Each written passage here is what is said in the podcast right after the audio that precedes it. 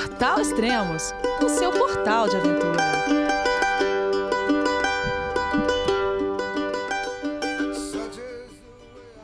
Bom dia, boa tarde, boa noite, bem-vindo a Extremos, o seu podcast de aventura. Esse é o primeiro podcast da caminhada de longa distância do Daniel Nogueira, lá na Teraroa, na Nova Zelândia. Bom, vamos falar com ele então. Olá, Daniel, tudo bem? João, é você, meu filho? Alô, pai. Eu consegui. Eu tô no cume do Everest. Eu vi, meu filho. Te acompanhei o tempo todo pela sua página Spot. A família de produtos Spot utiliza tecnologia 100% via satélite para manter você sempre conectado em suas aventuras. Fale de qualquer lugar do mundo através do Spot Global Fone e utilize o Spot Gen 3 para estar sempre rastreado e conectado aos serviços de emergência. Desapareça quando quiser, seja encontrado quando precisar. Saiba mais em findmespot.com.br. Fala, Elias, como estão as coisas por aí? Ó, oh, tranquilo, Daniel. E aí, onde você tá, cara? Cara, eu tô num pequeno vilarejo aqui que chama Punaruku, é o um nome maori aqui, é, que fica na região de Bay of Islands, é, no norte da Nova Zelândia. Já tô na costa é, leste. Tá, agora você vai começar o 15 dia de trilha, é isso? Correto. Não, hoje seria o 14, na verdade. Ah, tá. Dia 14 seria hoje. É, uhum. São 6h40 da manhã aqui agora. O pessoal, se escutar algum barulho aí, o pessoal já tá. Nós estamos num grupo de 10. Estamos é, na uhum. casa de um, uma Trail Angel. E o pessoal já está aqui arrumando as coisas, arrumando mochila para partir daqui a pouco. É, tá. Para mais um dia. Agora aqui no Brasil, 14h42. Legal. É o seguinte, ô Daniel, e aí? Como surgiu a ideia de fazer a a Teraroa e quantos quilômetros ela tem? Então, é, a Teraroa é uma trilha de 3 mil quilômetros, é, que vai é, da parte mais ao norte da Nova Zelândia, que chama Cape Ringa, até, a parte, até o ponto mais ao sul é, do país, que é Bluff. É, então ela corta o país de fora a fora. É, bom, a ideia veio já de, de outras aventuras, de outras menores né, aventuras que eu sempre fiz, trilhas, viagem de bike aqui. É, mas sempre em férias, assim, sempre coisa de duas, três semanas.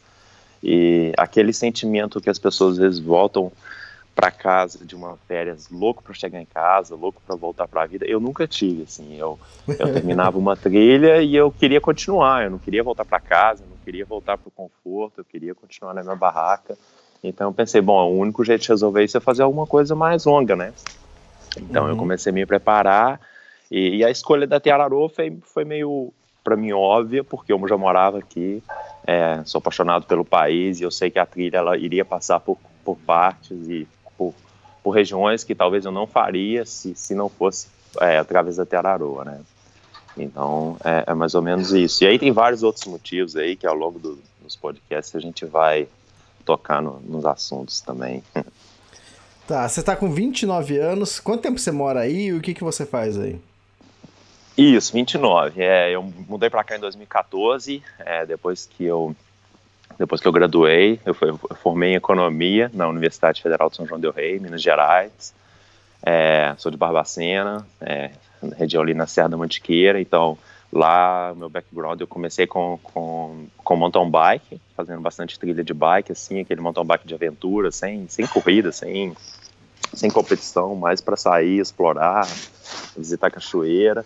É, e disso, quando eu vim para cá, rapidamente, assim, essa paixão pela natureza que, que vem desde pequeno, assim, com meu pai, me ensinando sempre a, a olhar a natureza como uma, uma forma de, né, de nos observar e de observar quão bonito esse mundo é.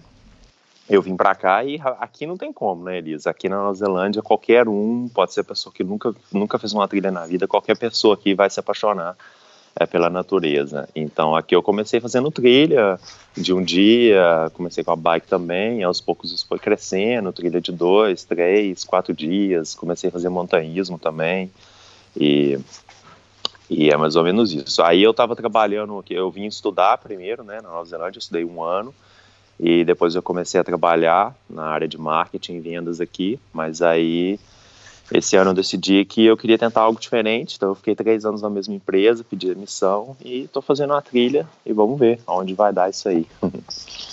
Ah, fantástico.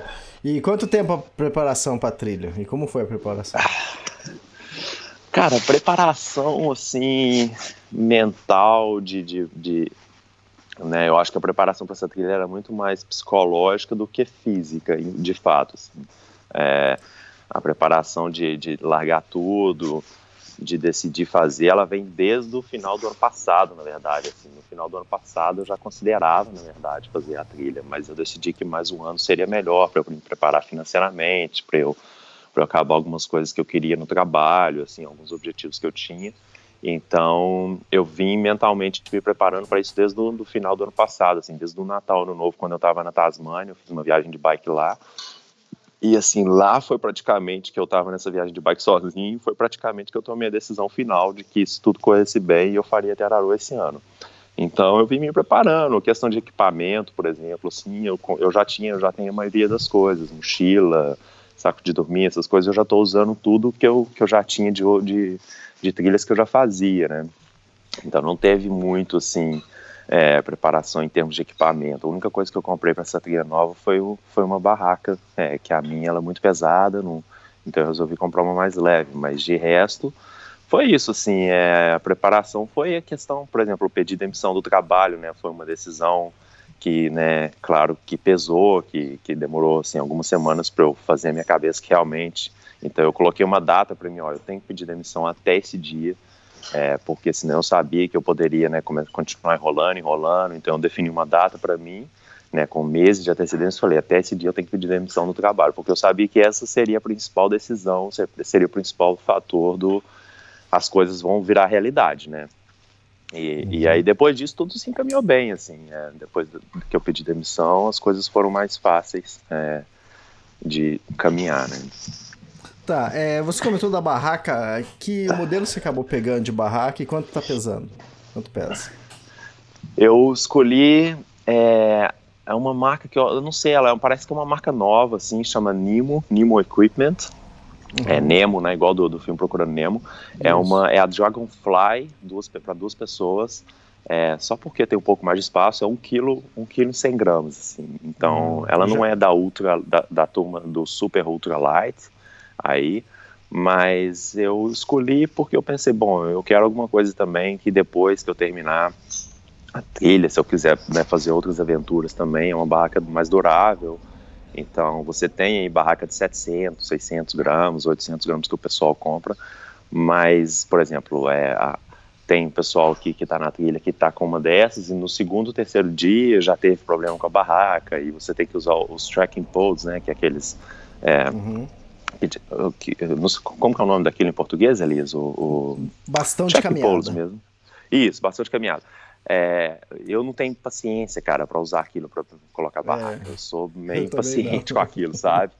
Então eu falei, não, não, não, vou, não vou comprar uma que tem que vem com os polos, então aí acaba acrescentando peso. Eu acho que é até a mesma barraca que o Guilherme usou na, na expedição dele na Mongólia. Isso. Eu não é sabe, eu escutei esse, estava escutando os podcasts dele esses dias e vi que ele também estava usando. Então, foi, foi essa escolha, foi essa, assim, é, é, bem resistente ao tempo, até agora não tive problema nenhum, assim. É... Você tem uma noção de quanto está pesando sua mochila, uma, a média?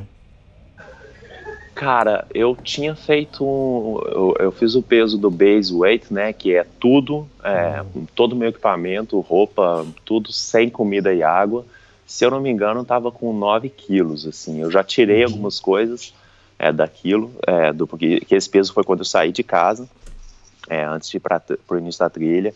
E aí ali em Arripara, no, no quinto dia, no, no, quinto dia eu já tirei algumas coisas, tirei uma blusa que, que eu vi que não estava precisando, não estava mais tão frio, é, já eliminei algumas coisas a mais. E aí deve estar tá por aí, deve estar tá uns 8 quilos de base weight, assim. Eu tô usando uma mochila da, da Osprey de 44 litros, é uma é, uhum. Osprey Talon 44, é, que é uma mochila que eu já tinha, já tinha comprado, então também não é na, das mochilas mais comuns para o pessoal que faz longa distância aí, que faz PCT, etc. Mas eu já tinha, já usava para outras coisas, não, vi, não vi razão para comprar uma nova só para ter Araroa, sabe? E até agora tá indo tudo bem, assim, é, uhum. tem sobrando espaço. Muita gente pergunta, ah, mas 44 litros para uma mochila, para uma trilha de 3 mil quilômetros, cara, só espaço é o que não falta, assim, na mochila. Uhum. É, já tô carregando, já cheguei a carregar a comida para 5, 6 dias e, e nem precisei usar a capacidade dela toda ainda. É, então, então é isso, de, de peso, assim. Nos primeiros dias na praia eu sentia mochila pesada, mas eu acho que foi mais até o corpo se começar é, acostumar mesmo. Hoje, agora, nesses últimos dias, está tranquilo, assim, nem, nem sinto diferença, não. Deve estar uns 12 quilos a mochila na trilha? É, com comida e com água varia entre 12 e 15. É, uhum. Eu não sou muito restrito com essa questão de peso, sabe, Elisa? Então, sim, por exemplo, é, é, assim, tipo, se tiver que carregar um pouquinho de peso a mais, mas para carregar uma comida melhor, ou para carregar alguma coisa que eu sei que eu não vou achar num, numa, vila, numa vilazinha na frente, eu carrego. Então, é, por exemplo, no último lugar agora que a gente parou, eu falei, cara, eu, eu adoro comer um vegetal, né? Uhum. Na trilha. Então comprei mexerica, comprei umas maçã. O pessoal, ah, pô, mas maçã não tem. Cara, não tem, mas para mim não tem nada melhor do que você sentar depois no meio da trilha, depois de um Exato. dia de trilha, chupar uma mexerica, chupar uma laranja, cara. Então, uhum. assim, é um peso que eu sei que é extra, eu sei que não tem caloria quase nenhuma, mas que me dá um prazer ali, que eu tô satisfeito de carregar esse peso. é, psicologicamente ele ajuda muito mais do que atrapalha no peso. Com certeza, com certeza. Claro que eu não vou fazer isso quando eu tiver carregar 10 dias de comida, né? Mas por Sim. enquanto, os, o máximo que eu tô carregando aqui é 4, é 5. Na verdade, nem precisa, assim. É, você carregar uhum. a comida para 2, 3 dias aqui nessa, nessa parte da trilha que eu tô já é o, o suficiente, mas mas não é toda vilazinha que a gente para que tem um supermercado maior, né? Então, por uhum. exemplo, nas próximas, é, nos próximos 4, 5 dias aí agora, a gente só vai estar tá caminhando em vilas pequenas, que vai ter um, um shoppingzinho aqui, eles chamam de dairy shop, né, que é um, é um shoppingzinho, tipo uma loja de conveniência, assim, do Brasil, uma mercearia pequenininha, que as coisas são bem mais caras, não tem tanta opção, então, assim, é, acaba que a gente carrega comida mais por, por, uns dias só porque tem coisas que a gente sabe que não vai achar ali, né. Uhum. E você diz que é, essa trilha, quer dizer, você está fazendo ela do, do norte para o sul, é isso? E ela percorre as duas ilhas, né? Correto, é, do norte para o sul, assim. É. O que que acontece? É, tem gente que faz do sul para o norte, mas é o mais comum, aí eu diria que 90% das pessoas faz de norte para o sul, porque principalmente por, pela questão do clima, né, do tempo. Então, uhum. é, a gente aqui, só para dar um pouco, explicar um pouco aí sobre a Nova Zelândia, que eu acho que não é um país tão falado na, no Brasil em questão de aventura. Nós tam, a Nova Zelândia também está no hemisfério sul, então tem o mesmo clima né, do Brasil em termos de, de estações do ano, né? Então o, o, período que o pessoal começa a trilha geralmente é entre outubro final de setembro, outubro e novembro, que é, que é a primavera, que está começando a esquentar, e começa do norte, do, do, da parte mais ao norte do país, que é onde é mais quente. Então, e não tem nada, não tem região alpina. Então, assim, a gente ainda está hoje, por exemplo, está até um pouco frio aqui de manhã, porque a gente está perto da floresta e com um céu estrelado, bonito à noite, então amanhece frio, mas já tem, já estão dando dias bem quentes. E, e, esse período é o período que a, que a neve lá na Ilha Sul está derretendo. Então, se você começa no sul, para o norte nessa época do ano, você vai pegar rios muito cheios, você ainda vai pegar algumas tempestades de neve, então, assim, corre o risco de você ter que ficar parado, porque o clima ainda não está 100% estável, né? É, o clima daqui, é, eu acho muito interessante, quando eu mudei para cá, eu achei muito legal que é, é, o, é o, oposto do Brasil, pelo menos da região minha ali. É, aqui, o, o verão é seco, então, assim, uhum. não 100% seco, mas dezembro, janeiro, principalmente janeiro, fevereiro e até o início de março, é, é quente e não chove. Enquanto uhum. lá na nossa região, ali em Minas, é, quando tá quente, é, tá chovendo, é, né? Você dá os dias Exato. quentes e aquela pancada de chuva. Aqui não tem isso.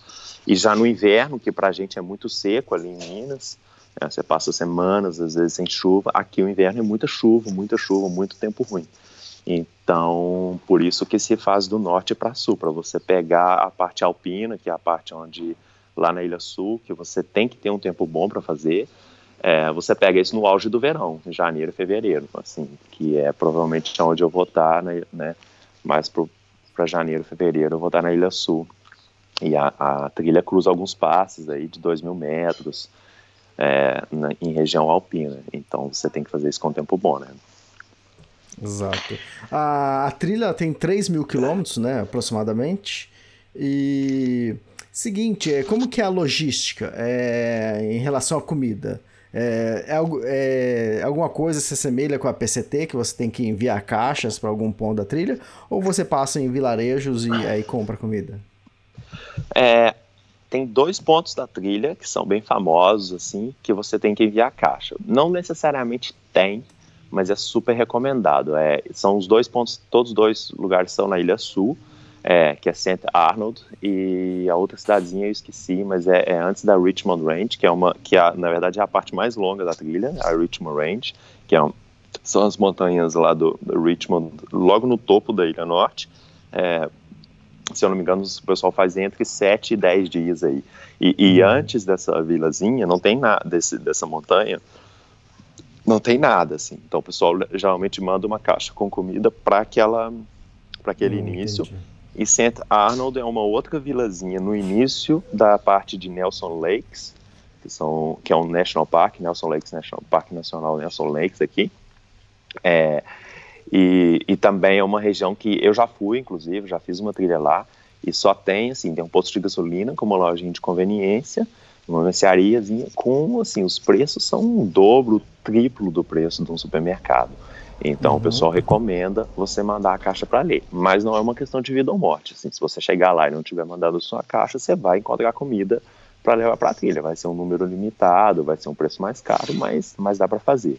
É, fora isso, Elias, é, a logística é bem simples assim. No, a maioria, a gente, a, a, trilha, ela não é aquela experiência é, completamente selvagem, assim. Então, ela é uma trilha que a origem da Teararoa, ela não foi para ser uma trilha é, completamente selvagem, ela foi para mostrar às pessoas que querem fazer a trilha o que é a Nova Zelândia.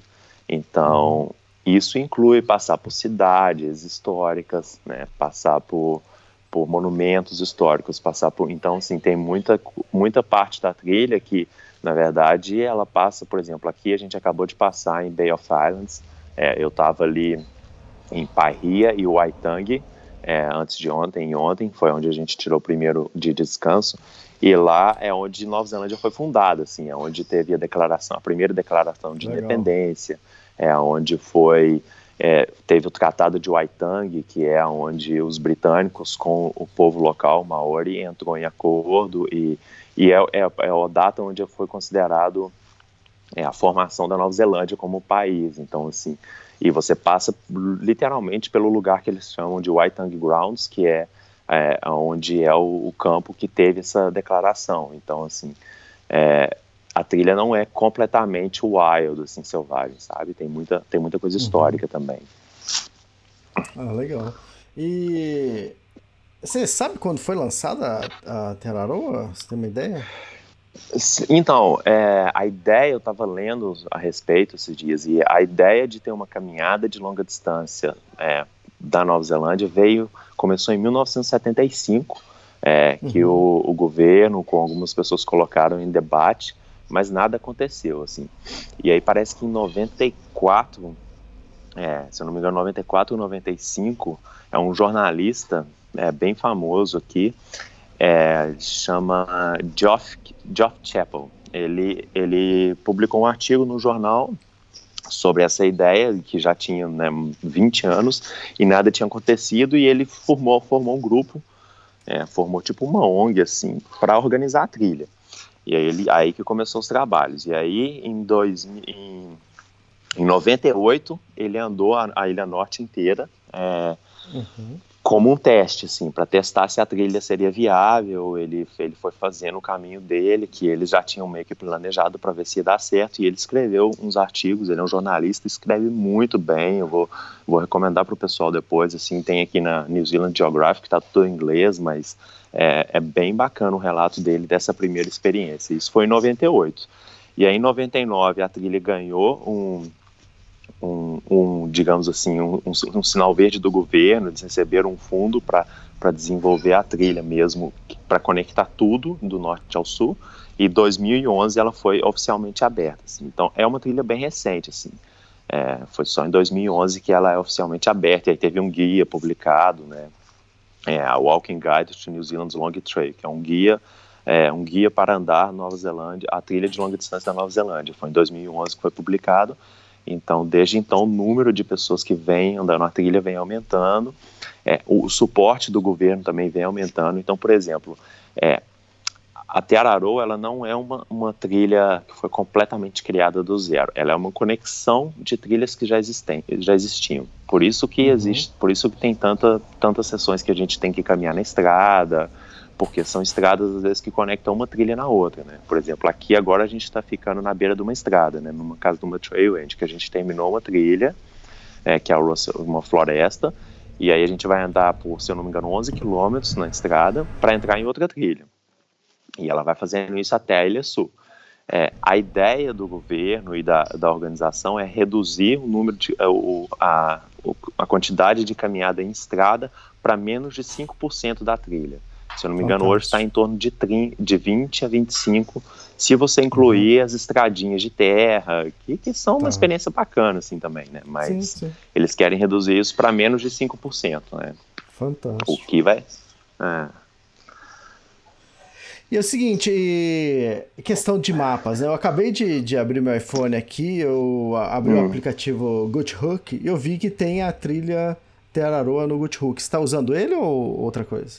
Isso, GutHook, famoso. O que que acontece? A, a Terarô, eles fizeram um aplicativo para cá, para a própria Terarô, chama é, de uhum. Terarô de Trail App. Então é um aplicativo que tem a rota completa, é, aí tem os pontos, tem alguns pontos de parada, tem onde fazer água e tem o que eles chamam de Trail Notes, né? Que é um, é um arquivo PDF com todas as notas explicando quase tudo assim da trilha, né? É, mas o, o GutHook é um aplicativo, se eu não me engano, ele é americano, né? Então, muito do Isso. pessoal da trilha que está aqui no nosso grupo, por exemplo, está usando o GutHook. E realmente ele tem bem mais informação do que o próprio aplicativo da trilha, porque ele permite o usuário adicionar comentários. Então a gente usa um balanço entre os dois. Assim, eu não, eu não baixei o GutHook no meu, é, porque como eu tô com a gente está no grupo agora, a gente formou um grupo e é, a, pelo que parece, a gente vai continuar andando junto por um tempo.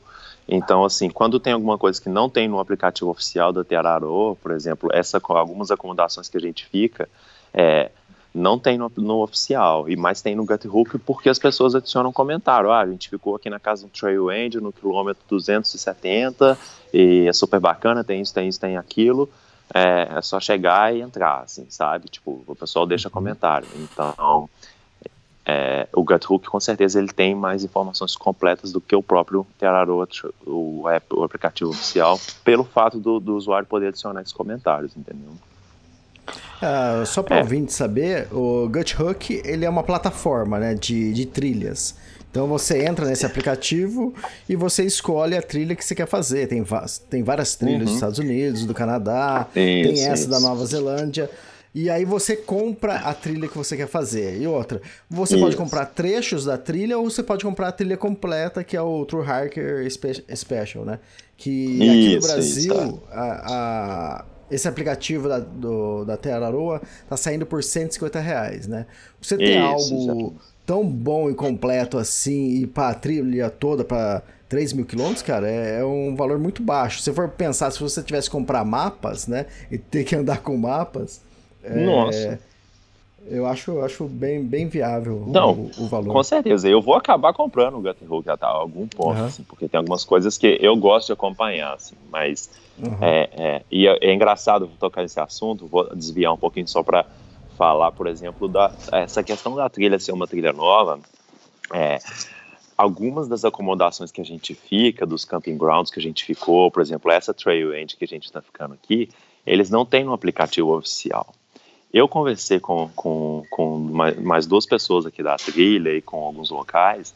Eu suspeito, a gente suspeita que seja porque essas acomodações, por questão de legislação do governo, elas não são acomodações oficiais. Assim. Os caras por exemplo, dois, tem dois campgrounds que a gente ficou, se não me engano, não, três campgrounds que a gente ficou. É que, cara, é, você chega, tem um sinalzinho ali, uma plaquinha, a camping para Araroa Hikers, é, e aí você põe uma, tem uma, você faz uma doação, é, ou você paga, tem uma caixinha lá que você põe, sei lá, 10 dólares, tem alguns que são 15 dólares, e tem um banheiro, tem água, mas não é nada oficial.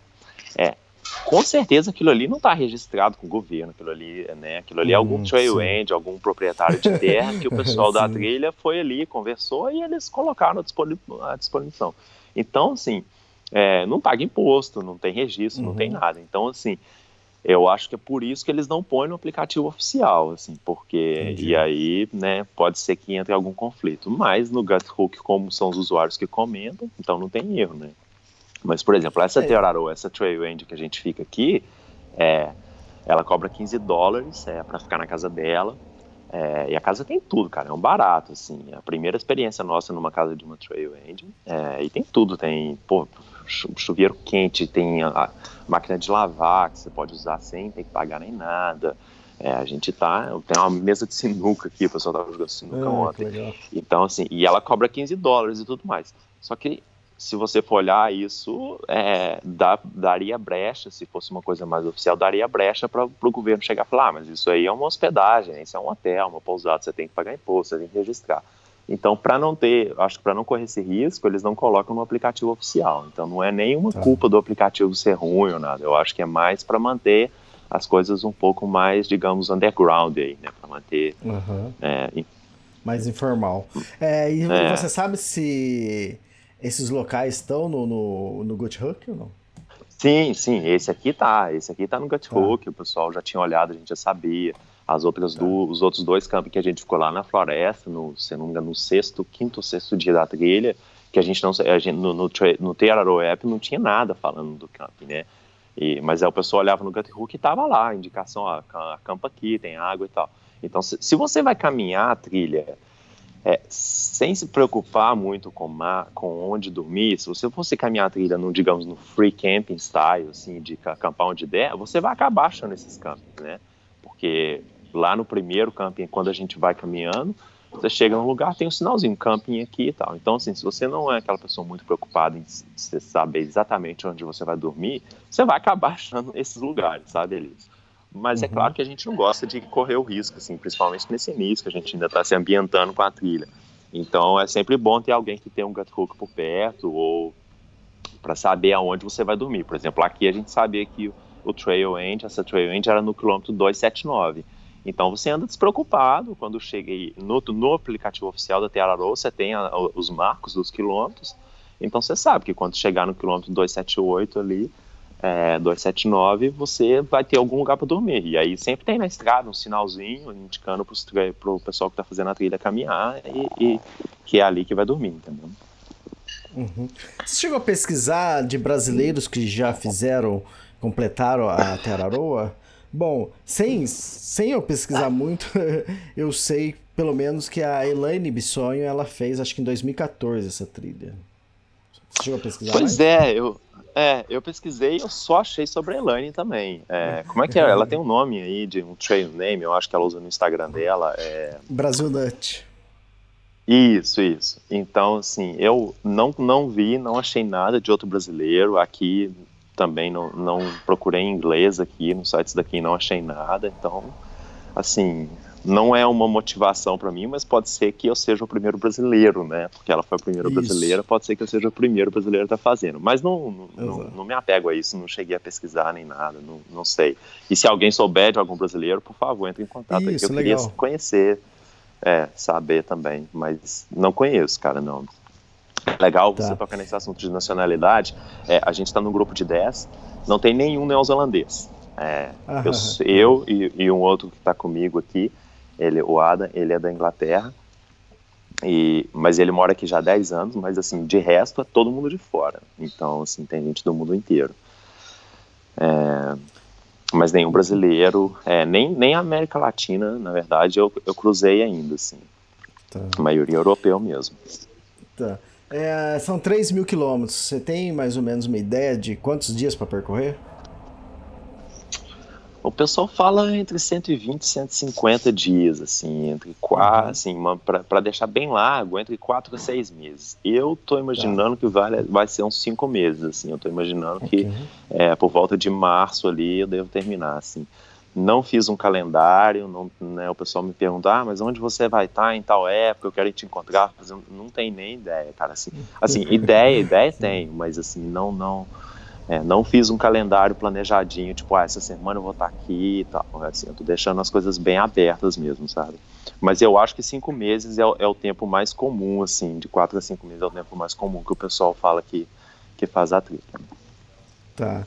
E como foi o. Então vamos pra trilha então. Como foi o primeiro dia? Foi tudo bem? Você quer saber o primeiro dia oficial de trilha ou o primeiro dia que era para ser o primeiro dia e aí rolou um perrengue e não virou o primeiro dia? Agora você vai ter que contar, pô. Vamos, vamos começar com o perrengue, né? Você costumava perguntar ao pessoal nos primeiros podcasts o perrengue no final. Vamos começar com o perrengue, então, para começar bem a trilha. É... E aí, o que aconteceu? Então, cara, cara aqui era um, quando eu fui um amigo meu, é, porque assim, eu morava em Auckland, né, e o início da trilha é em Cape Ringa, que fica mais ou menos 450 quilômetros ao norte de Auckland. Então, um amigo meu se propôs a me levar, um grande amigo, um irmão para mim que eu tenho aqui, é, ele é da Arábia Saudita, chama Khalid, e ele se propôs a me levar ao início da trilha, era um feriado aqui, de, era uma segunda-feira, seria um feriado, então a gente saiu de Auckland no sábado, Aí passamos no domingo, sábado e domingo curtindo, acampamos em alguns lugares e tal, que ele não conhecia e tal. E aí no domingo à noite a gente foi lá para cima, perto de Cape Ringa, é, numa, numa vilazinha que chama Ripara, dormimos lá. E aí ele, a ideia seria que ele me deixaria em Kaitaia, que é a cidade mais ao norte que tem antes de Cape Ringa, porque dali é bem fácil de você conseguir chegar a Cape Ringa, seja de carona ou, ou tem algum serviço de transporte que faz. Então, eu falei, não, você não precisa dirigir, são, é, porque de Caetaia até Cape Ringa são 110 quilômetros. Falei, ah, você não precisa me, me levar até lá, né? Você tem que voltar para trabalhar, me deixa ali em Caetaia, eu pego uma carona e, e rapidinho eu tô lá em Cape Ringa, já, já tá de bom tamanho que você fez por mim. Beleza, ficou nisso. Então, na segunda-feira, que era feriado, é, a gente, eu tava com mochila pronta, tudo certo, e, e, e aí fomos para Caetaia, ele, ele chegou numa rotatória, assim, e ali eu tava meio que, ali seria, digamos assim, era a minha última é, oportunidade de falar assim, não, eu, eu desisti da trilha, cara, e de vamos voltar, eu não quero fazer mais, né, porque ali era o meu último contato, digamos, eu tava naquele último conforto de estar na segurança de alguém que eu conheço, de estar na segurança, né? A gente estava no carro dele, então assim, eu sabia que no momento que ele me deixasse, eu estava por minha conta. Então, quando a gente foi dirigindo para Caetaia, eu senti o coração acelerando, assim, cara. Assim, por mais que eu estava tranquilo antes, eu senti aquela adrenalina já chegando, cara, vai ser agora mesmo, né? E aí passou numa rotatória, eu falei com ele, olha, a partir daqui, qualquer hora que você parar, tá bom. Só que eu me esperava que ele dirigiria mais um pouco, sabe? Assim, tipo, o coração já tava ali, não, vamos ficar aqui mais um pouquinho, por mais que eu queria logo começar a. E, cara, passou cinco segundos, ele, beleza, deu certo e parou o carro. Na hora que ele parou o carro, cara, parece que foi uma descarga de adrenalina gigante, assim, né? Aí eu desci, óbvio, não tem muito o que fazer, né? Eu, né? eu tava decidido a fazer, obviamente, mas. Então desci do carro, abri a porta, abri a porta de trás, tirei minha mochila e ele já veio, me deu um abraço, e tá, né, ele me deu um abração apertado, você falou coisas bacanas e tal. E eu, já fiquei ali meio em estado assim, não de choque assim, mas bem emocionado. Ele entrou no carro e partiu, cara. E eu comecei a pedir uhum. carona.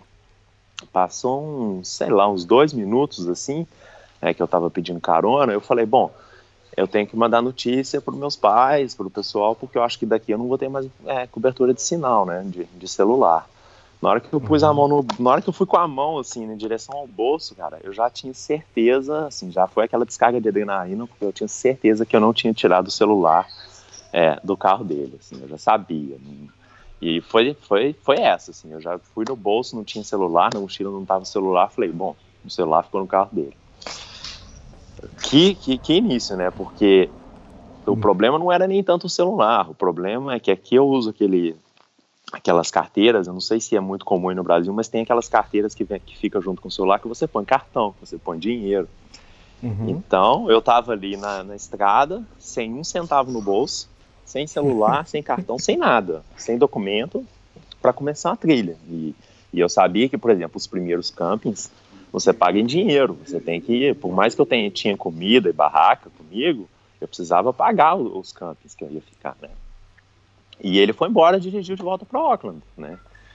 É, não tinha como ligar para ele, não sabia o número dele, estava no, no, meio da estrada, assim, na, na, saída da cidade.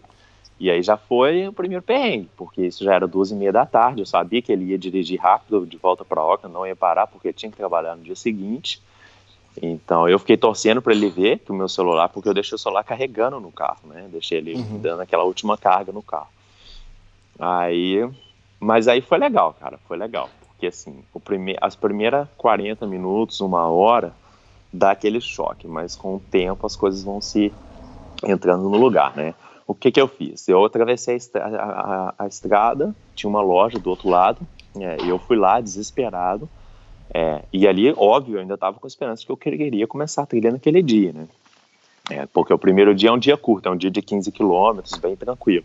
Então, eu queria começar aquele dia ainda. Aí eu, eu atravessei a rua, pedi a mulher de uma loja lá com a cara de desesperado. Eu cheguei na loja com a cara, a mulher que estava comprando assim na saída do caixa, é uma loja meio que de material de construção. Ela olhou para mim e falou "Você tá com a cara de quem tá meio perdido". Eu falei: "É, eu tô". Eu não tô pilha, eu tô, em, eu tô com um problema grave. Falei com ela, assim. Aí a mulher que trabalhava na loja veio, me perguntou o que, que era. Eu, falei, eu expliquei a situação. Falei, a única forma que eu tenho, que eu consegui pensar que eu poderia entrar em contato com o com meu amigo era através do Facebook, através do Messenger, porque eu poderia, eu não sei o número, né, com essa tecnologia nova agora de celular e de agenda no celular, ninguém sabe o número de ninguém, né, Elias? Só sabe o nome, então, né? só sabe o nome. Eu não sei o número de amigo meu nenhum, né? Mal, mal eu sabia meu número novo, porque eu, eu, eu usava o celular do trabalho, então eu tive que fazer um número novo quando eu saí agora do trabalho e mal, mal ele eu sabia.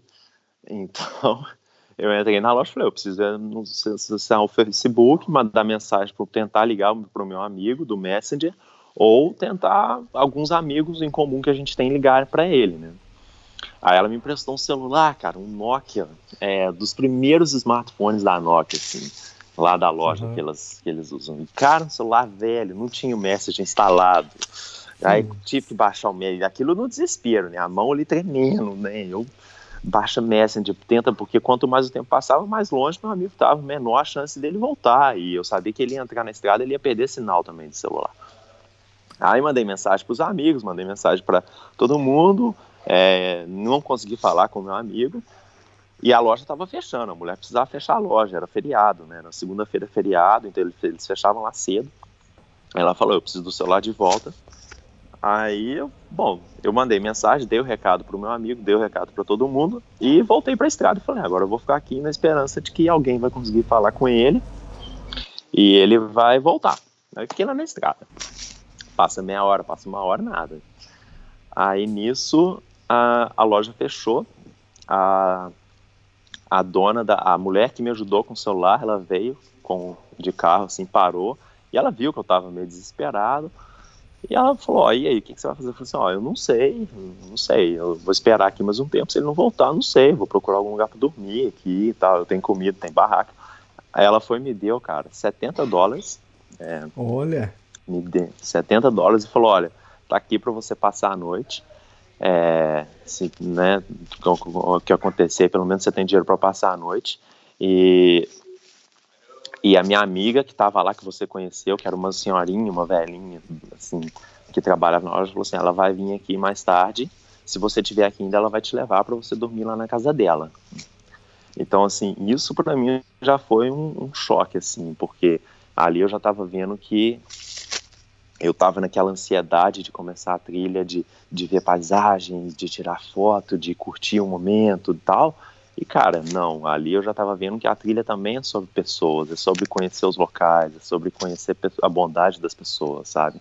Então, isso uhum. para mim já foi uma experiência fantástica, assim, porque. Então, aí eu já acalmei e falei, beleza, eu tenho onde dormir, é, eu tô com dinheiro, consigo me manter, e e aí foi isso, velho. A senhorinha. Aí eu fiquei lá mais um tempo, né? Porque eu não sabia se meu amigo ia voltar ou não. É, depois eu acabei indo, num, acho pedi um cara de um hotel por perto ali para entrar no Facebook de novo, para ver se ele tinha respondido. E ele respondeu, falou que viu a mensagem, já estava muito longe, não ia voltar e ia postar meu telefone pelo correio no dia seguinte. Falei, beleza, eu não vou começar a trilha sem dinheiro, sem telefone, porque Sim. se ele postar isso aqui, eu não estou aqui para receber, ele vai postar para onde? A trilha, os primeiros quatro dias é numa praia, não tem, não tem post office, não tem nada, né? Então eu falei, eu vou esperar o telefone chegar. Aí fui caminhando, não, aí primeiro a velhinha veio, a senhorinha veio de carro, toda bonitinha, parou, falou, olha, tá aqui meu endereço, eu tô saindo agora que eu tenho que ir num, num jantar na casa de uma amiga, mas o meu endereço é esse, você pode ir lá, já falei com os vizinhos, você pode ir lá, entrar, a casa tá aberta, você pode ficar lá é, até seu telefone chegar. Então isso já tocou meu coração de uma forma assim, de, de me mostrar que às vezes a gente faz planos pra gente, mas não adianta, cara. Se o universo, se as coisas, se pra, se o destino não tá para ser de outra forma, não adianta a gente lutar contra, né? Até ali, aquele momento, eu ainda estava com esperança de que o meu amigo ia voltar, de que eu ia pegar o celular e começar a trilha naquele dia, mas não era para começar naquele dia. Então, não adianta você lutar contra isso. E, e, e aí eu fui caminhando de volta para cidade, para cidade, assim, para dentro da cidade. Falei, é, eu vou se, ele, se o meu amigo vai postar meu celular para mim, eu vou tentar ver aqui né, nos backpackers, nos hostels, se tem alguma empresa de turismo que faz o translado todo dia de Auckland para cá, que pode ser mais rápido do que postar pelo correio. Entrei num backpack, entrei num hostel, é, e aí veio um outro anjo que apareceu na minha vida, é, que foi a Vicky, a mulher que trabalhava no hostel. Eu entrei, e assim, eu entrei disposto a, a, reservar uma noite, pagar com 70 dólares que a mulher tinha me dado para ficar. Assim, eu, eu tava com isso em mente. Eu vou entrar, não vou falar nada, não vou contar minha história. Já contei para um monte, um monte de gente que eu já encontrei aqui. Só que quando eu entrei no hostel e olhei para ela e ela veio com aquele sorriso, uma mulher, ela é local, assim, com, ela veio com um sorriso, me perguntou como está sendo meu dia. Eu falei, cara. E aí eu já contei, né? Eu já desmontou completamente o que eu tinha planejado. Ah, aconteceu isso, isso.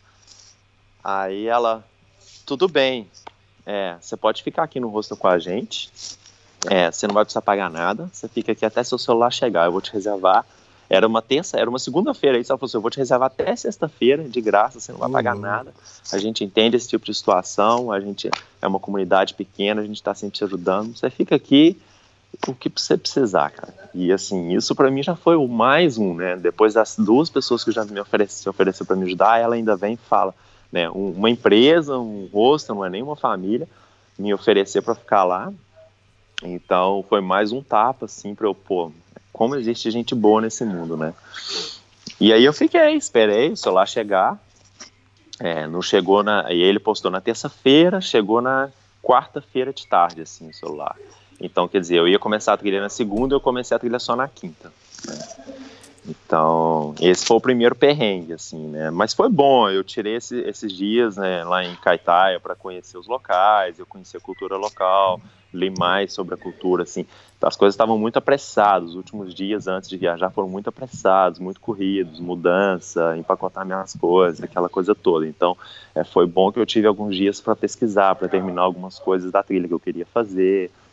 Então, e também para entender isso, que não adianta é, eu estava muito nessa coisa de ter a minha própria agenda para trilha, de ter meus dias, fazer as coisas do jeito que eu quero. E eu fui, foi, um, foi uma lição para mim no sentido de, cara, você tem que ir e o que tiver que ser, vai ser. Não adianta você querer lutar contra algo. Se não é para ser, não vai ser, entendeu?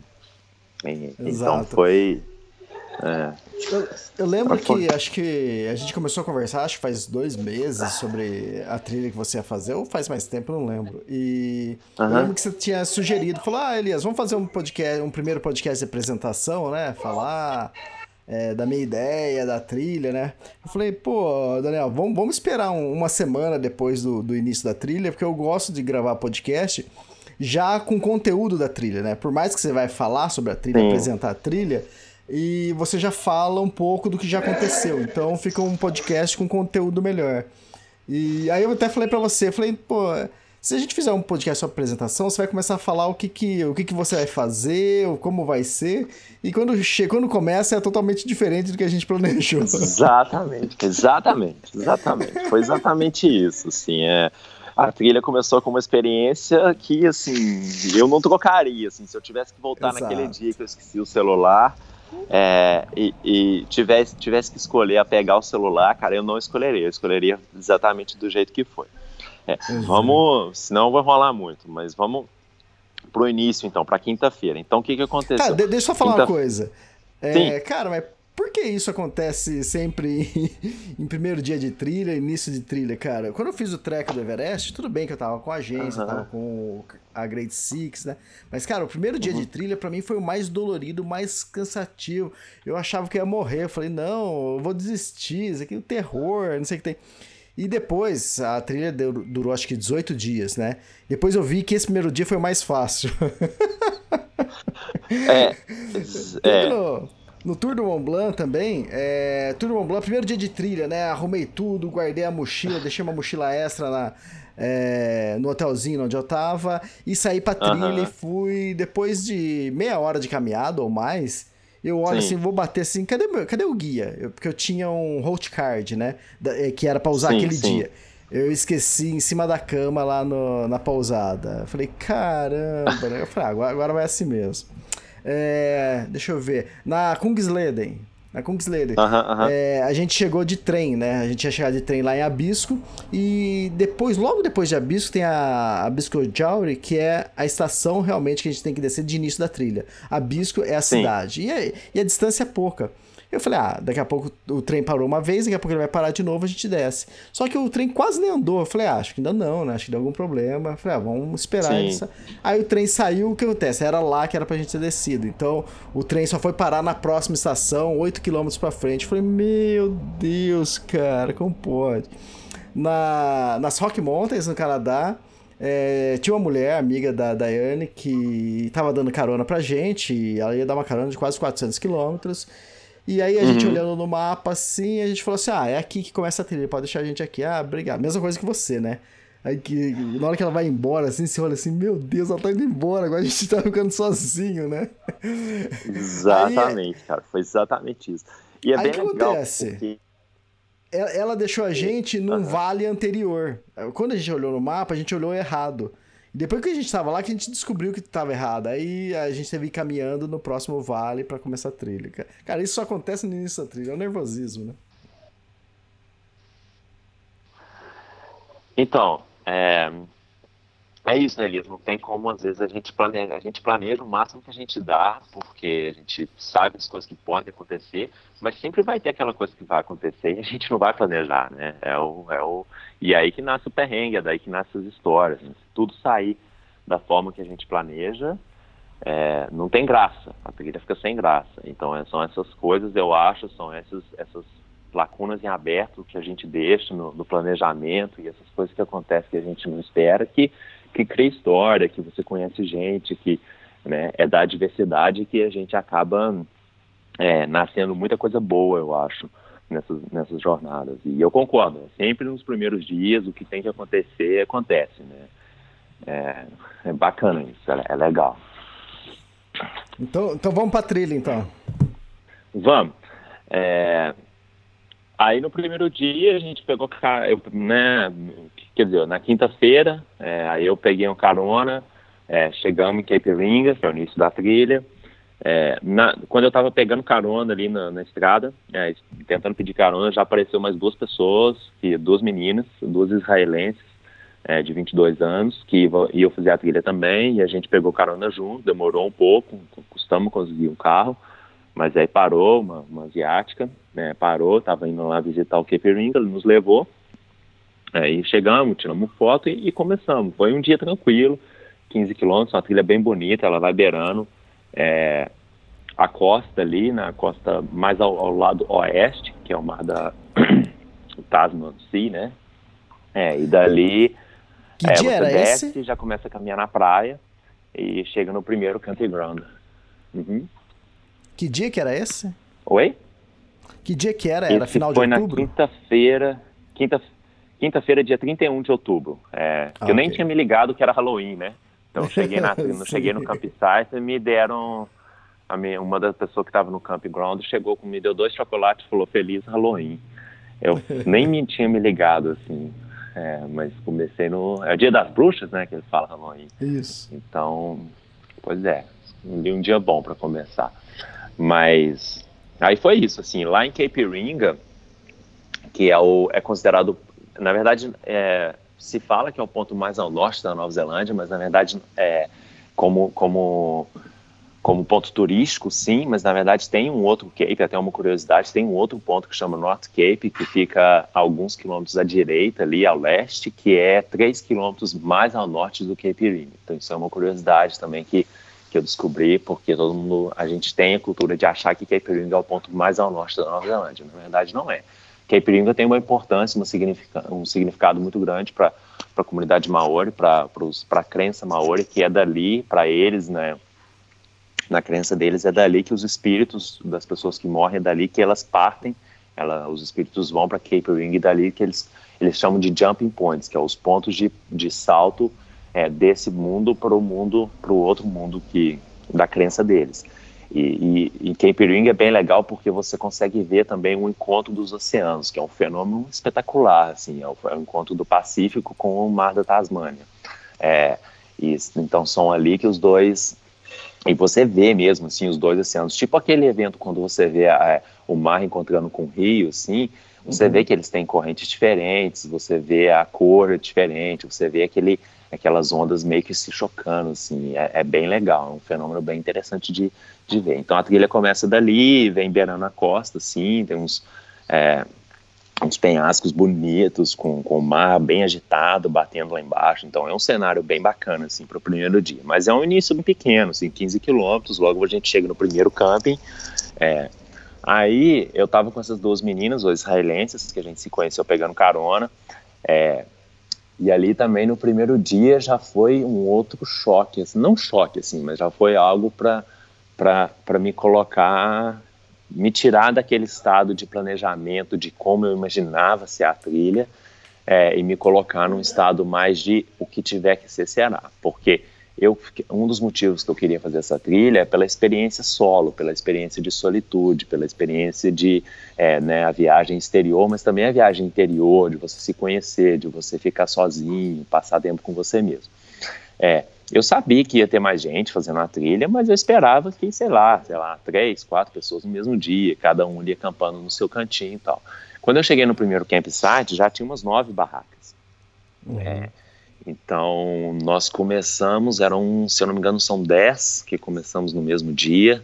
É, e todo mundo ali conversando, trocando ideia e tal. E assim, eu já cheguei e falei, pô, eu aquela coisa meio assim egoísta, nossa, de querer ficar sozinho, sabe? De não, eu vou fazer a minha coisa. Mas, cara, isso é uma grande besteira, uma grande babo, né? Porque se você olhar na natureza humana como, como primatas, você olhar as outras espécies de primatas e nós como humanos, nós somos coletivo, né? É da nossa uhum. natureza, tá no nosso DNA formar uma comunidade. Então, assim, a gente pode sim buscar solitude para pensar, para refletir mas tem algo dentro de nós que vai sempre nos dirigir a formar uma comunidade, a conversar com outras pessoas. A... Então, assim, é... ali eu, eu fiquei um pouco sozinho, armei minha barraca, jantei e tal, mas eu sabia que, que isso não ia acontecer é, o tempo todo. Então, no segundo dia, no terceiro dia, eu já. É... e aí, só voltando assim para não pular a etapa, no primeiro dia, então a gente dorme ali no camping e aí a partir do segundo dia você caminha um, um pedaço na ainda numa floresta meio costeira assim, numa mata costeira, mas você já chega na praia. E aí a praia chama, que aqui eles chamam de Night Mile Beach, né, 90, praia das 90 milhas, que na verdade tem 50 e poucas milhas, 88 quilômetros uhum. de praia. É, e é bem famoso esse início, é uma praia turística, na verdade. Ela é até alguma curiosidade, é uma praia que é considerada uma estrada, porque você tem caminhões, é, é ônibus de turismo que dirige na praia para levar o pessoal para ver, que é um, é um, ponto turístico, assim, é uma praia bem uhum. E é uma praia de 88 quilômetros de fora a fora, cara. Não tem assim, é um visual é, é, lindo, mas é bem monótono, assim, é, não muda muito, sabe?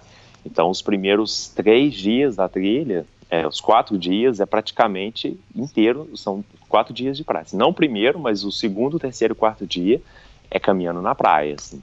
sem variação de visual. Não tem nem para esquerda, obviamente para o mar não tem mudança, né? Mas para a esquerda ali, é onde você está caminhando com o mar à sua direita, no sentido sul, e à sua esquerda você tem ali umas dunas de areia com uma vegetação nativa típica de praia, mas é isso, assim, não muda.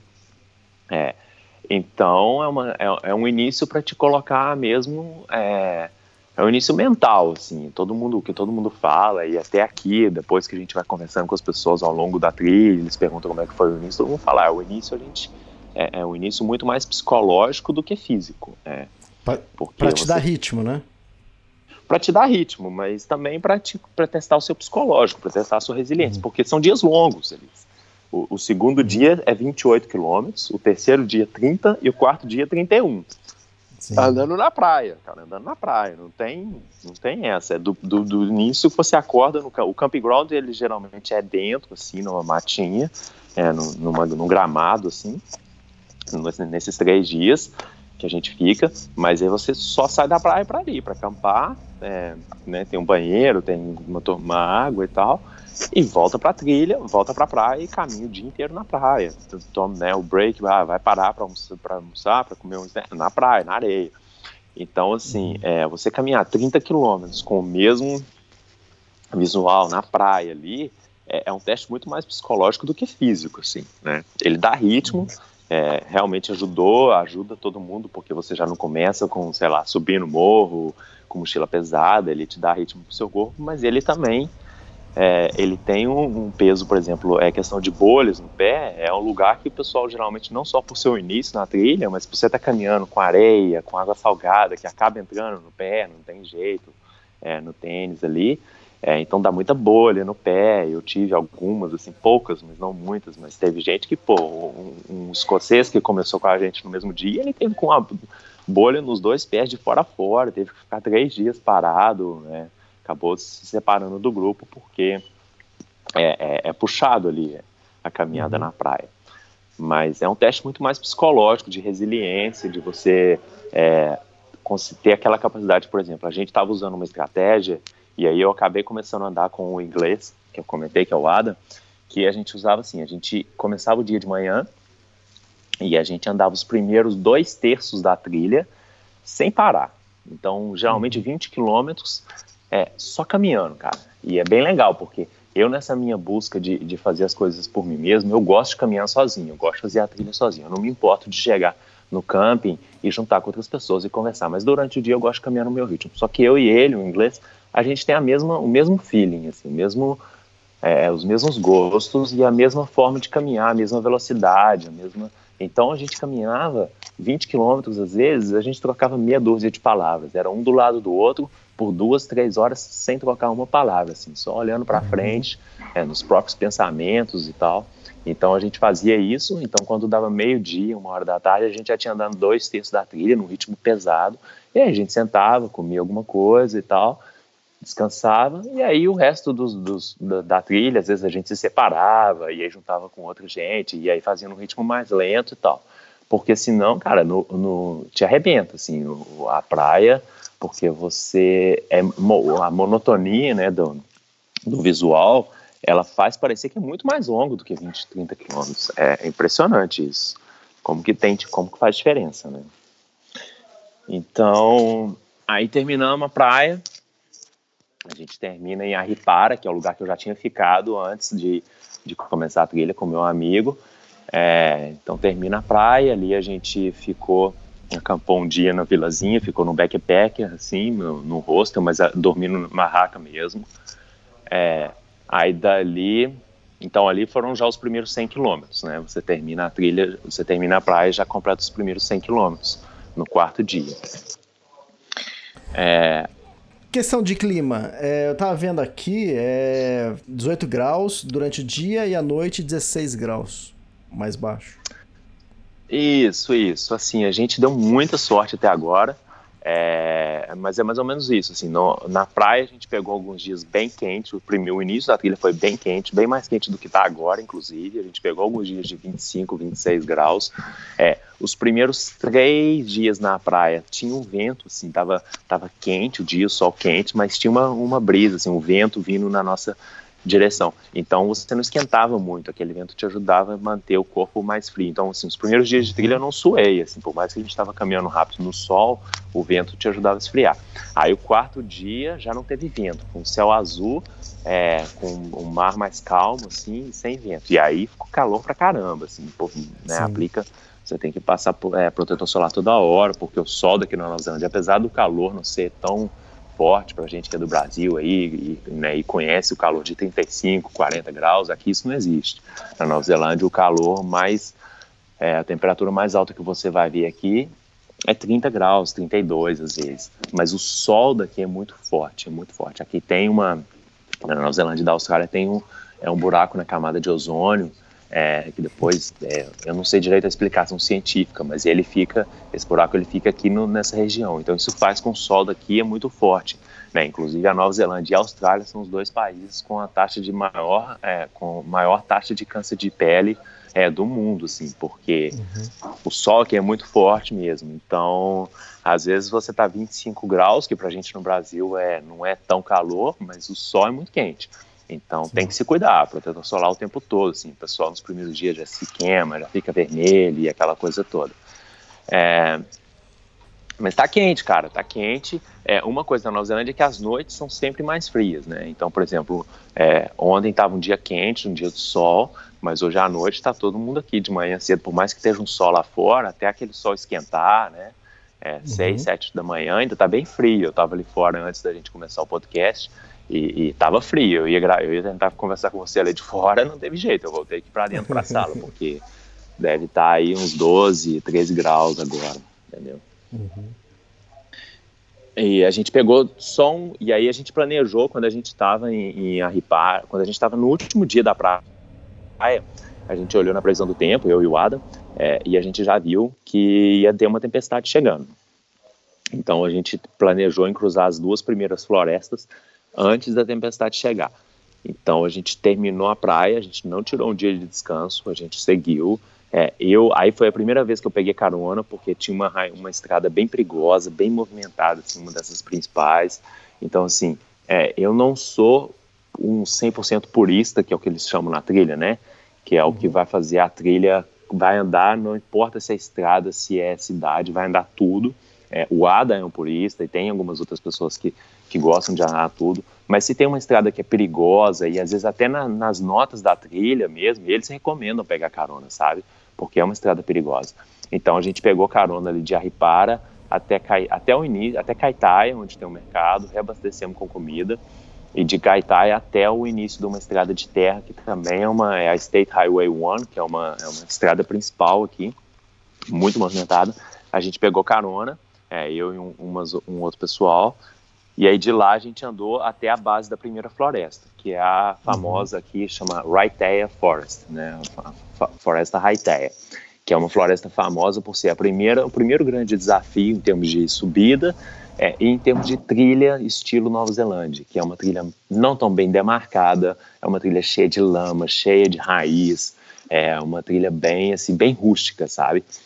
É, como a gente teve quatro dias bem quentes, a lama não estava tão ruim, assim, é, a gente não chegou a fiar o pé, assim, até canela de lama, era uma coisa bem, uhum. chegava no tornozelo às vezes, mas foi um dia difícil, foi um dia longo, assim, porque você não, são 18 quilômetros, 18 e meio, é, mas você não consegue imprimir um ritmo é, rápido, né, é, porque não é aquela coisa, ah, só sobe, sobe, sobe, depois só desce, não, é sobe, desce, sobe, desce, sobe, desce, e vira para cá, e tem raiz, e tem árvore caída que você tem que pular. Então, por mais que não, não interessa quão fitness, quão é, rápido você seja, não dá para imprimir um ritmo muito rápido nessa, nessa trilha, nesse dia. Aí, mas foi bonito, foi bonito. O primeiro contato com floresta, sim.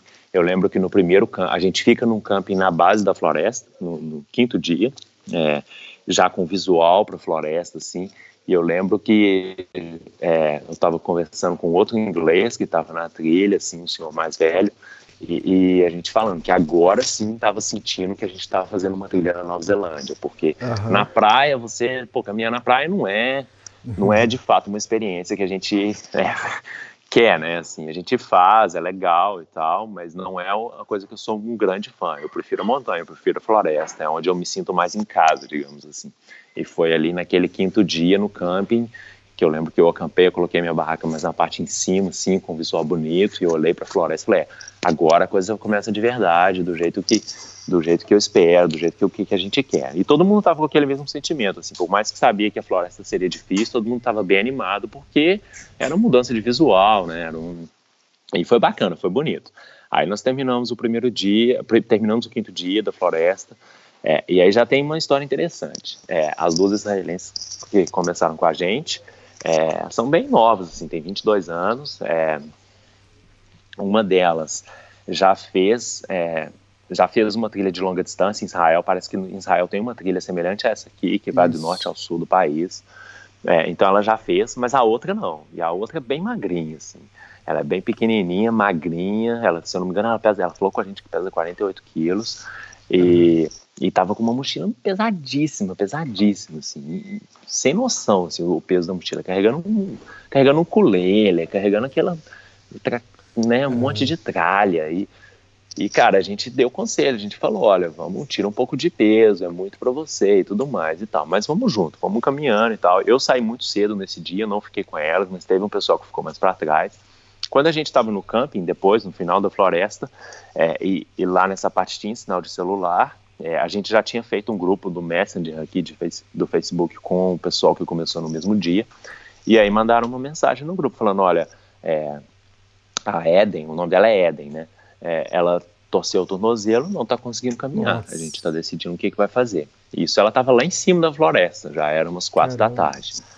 É, aí Aí a gente já ficou meio tenso, né? Eu falei, olha, precisa de ajuda, quer que a gente... Eu tô cansado, mas eu posso voltar. Aí ele falou, olha, não precisa, não, não tem como, não vai ser ajuda extra, a gente vai chamar o resgate. E aí o pessoal que estava com ela, um casal de americano, o, é, o Chris e a Megan, que estão aqui com a gente, eles estavam com ela na hora, chamaram o resgate, e, e, aí veio um time de resgate já quase anoitecendo, tiraram ela de helicóptero, porque ela não conseguia andar.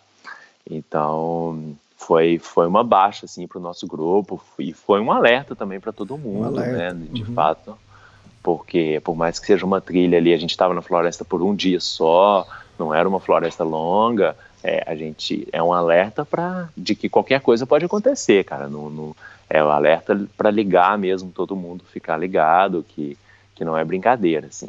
Então ela, a gente ficou com dó, assim, a amiga dela, inclusive, foi, foi com ela, ficou uns dias lá enquanto ela está recuperando, mas é aquela coisa, a trilha é uma experiência individual, né?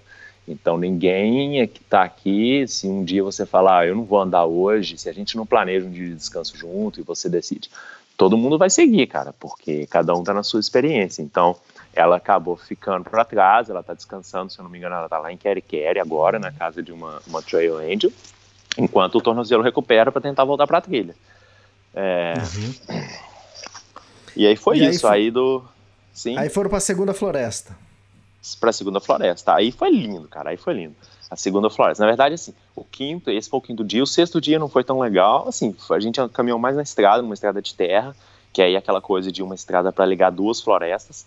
É, e aí a gente saiu da, dessa Raitea, caminhou numa estrada, entrou numa outra estradinha de terra, que já entra dentro da floresta mesmo, já acampamos no meio da floresta, assim, escutando pássaros, e aí já é uma floresta com perfil diferente, já uma, uma floresta que tem a árvore nativa, que é a Kauri Tree, que são as árvores kauris, que são árvores gigantescas, é, bem, são típicas daqui, só existem aqui na Nova Zelândia, é, árvores que chegam a, a 2.500 anos de, de vida, assim, tem a mais, a mais velha aqui, eles estimam que tem entre 2 e 3 mil anos, que é a Tânia Marrota. Então é uma árvore bem bonita e, e, são florestas raras, assim.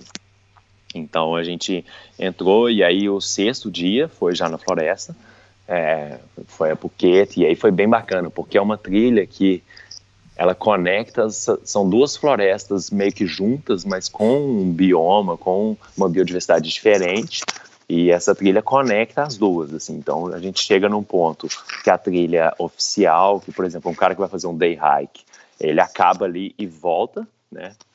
De, do, dos dois lados, assim, do lado leste e do lado oeste. Mas se você está fazendo até Araroa, você vai, você cruza ela toda. Então, para cruzar ela toda, você tem que andar por um rio, dentro de um rio, é, assim, um rio baixo, assim, o mais, o mais profundo que fica. Às vezes a gente teve que andar foi com água no joelho, mas um lindo, lindo, assim, um canyon, não um canyon muito alto, mas um canyon bem bonito, com floresta nativa, muito pássaro nativo. E estava um dia quente, então ali a gente já foi a gente já nadou no rio. É, foi uma experiência, foi um dia lindo, assim. É, e depois a trilha foi um dia longo também, foram, se eu não me engano, 24 quilômetros, mas também que não dá para imprimir muita velocidade, porque você caminhar 7 quilômetros dentro de um rio, é, você tem que estar tá ali o tempo todo olhando onde você está pisando, para não pisar em pedra e torcer o tornozelo, aquela coisa. Então não dá para imprimir muita velocidade, mas, mas foi bacana, foi, foi uma experiência bem legal. E aí nesse dia a gente quando eu acabei, eu ia, a gente chega perto de Kerikeri, que é uma, uhum. é uma cidade aqui no norte também. E ali eu fiquei na casa de um. Eu tenho um amigo ali em Kerikeri e eu fiquei na casa dele. Ele me buscou no, no final da trilha. Aí já foi um, aquele tipo de, de experiência que não dá para.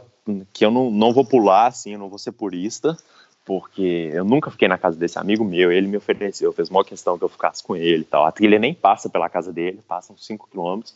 Mas eu falei, não, claro, vou ficar, e, né? Então ele me buscou, fiquei, jantei lá com eles e tal. Uhum. Aí no dia seguinte ele me deixou de volta no início da, da onde eu parei, e aí eu caminhei com o pessoal, aí foi uma caminhada mais, não foi uma caminhada é, muito selvagem, a gente passa um monte de fazenda, passa em, em pasto assim mesmo, e, e aí chega em Kerikeri, que é essa cidade, e lá, de lá no sétimo dia é, de Kerikeri, vem para Bay of Island, que é uma estrada que passa no meio de uma floresta dessas florestas de, de pinheiro, assim, de quem faz é, de madeireira, sabe? Bem bonita a uhum. floresta, bem solitária, assim, bem mística. É, é... E aí nesse dia a gente foi entrevistado por um jornal. a gente estava no a gente estava chegando no início dessa floresta, assim, estava na estrada principal ainda e caminhando. E aí parou um, um carro, veio e falou: ah, eu sou jornalista aqui da região estou tentando escrever uma matéria sobre a, sobre a Teararoa aqui, para os locais. É, posso entrevistar vocês? Aí veio, tirou foto, entrevistou, fez um monte de perguntas para o nosso grupo, é, deu o cartão dele, estamos esperando aí ver se, ele, ver se a matéria vai sair. Mas foi bacana. É, aí fizemos a trilha inteira é, nessa floresta e chegamos em Parria, né, que é a cidade lá que eu comentei que tem essa importância histórica, é o Aitang Parria, que é na região eles chamam de Bay of Islands, que é a Baía das Ilhas. É uma região muito bonita aqui na costa leste. E aí vale, vale notar também, é, ne, a gente começa a trilha na costa oeste, lá na, na Night Mile Beach, né, na praia. E essas florestas que a gente atravessa, você atravessa da costa oeste para a costa leste da Nova Zelândia, uhum. da Ilha Norte. Então, Kerry já é bem na costa leste, e aí quando a gente chegou ali é, vai chegando em Waitang ali, no, no, final do dia, você já vê o mar na, na, costa leste, aquele mar mais azul claro, aquele mar mais, é, estilo mais, é, qual que seria a palavra, mais caribenho, assim, sabe, aquele mar uhum. é, azul claro, turquesa, porque o mar da costa oeste, ele é muito selvagem, ele é, ele é muito agitado, então você não tem aquela praia bonita de, de, de cor azul que te convida para nadar, sabe? Já na costa leste, não, já é um mar mais calmo, mais protegido, então você tem aquelas praias com uma, uma água azulzinha, clarinha, lindo, lindo. E aí, quando a gente chega lá no topo da estrada, antes de descer, aquele visual maravilhoso das ilhas, é, é com um, um mar claro, assim, foi bem bacana, assim, foi um sentimento de, de quase, assim, primeira missão cumprida, que era atravessar do oeste para o leste, né. E, e aí chegamos em Parria e ali já estava programado que a gente ia tirar um dia, o primeiro dia zero, né? Seria o nosso oitavo, oitavo dia. Seria o primeiro, oitavo ou nono dia, se eu não me engano, é, de descanso, porque a gente sabia que estava uma tempestade vindo e não deu outro, assim. A gente, a gente chegou no hostel, o nosso grupo, e aí nesses dias, aí, nesses todos os dias que a gente está que eu estou conversando com você, você até aqui, a gente formou um grupo, né? Um grupo de são 10 ah. pessoas é, então tem uma Bélgica, tem duas francesas, um francês, é um casal de americano, um australiano, eu e, e o inglês. Então formamos um grupo, estamos bem fechados, sim, em termos de, de amizade, de família, todo mundo se bate muito bem, se, então assim, está bem interessante, está bem legal. E ali o nosso grupo de todo mundo já, já, já ficou com o mesmo plano. Vamos tirar um dia de descanso aqui. Aí tiramos um dia de descanso e aí o próximo dia seria fazer o caiaque.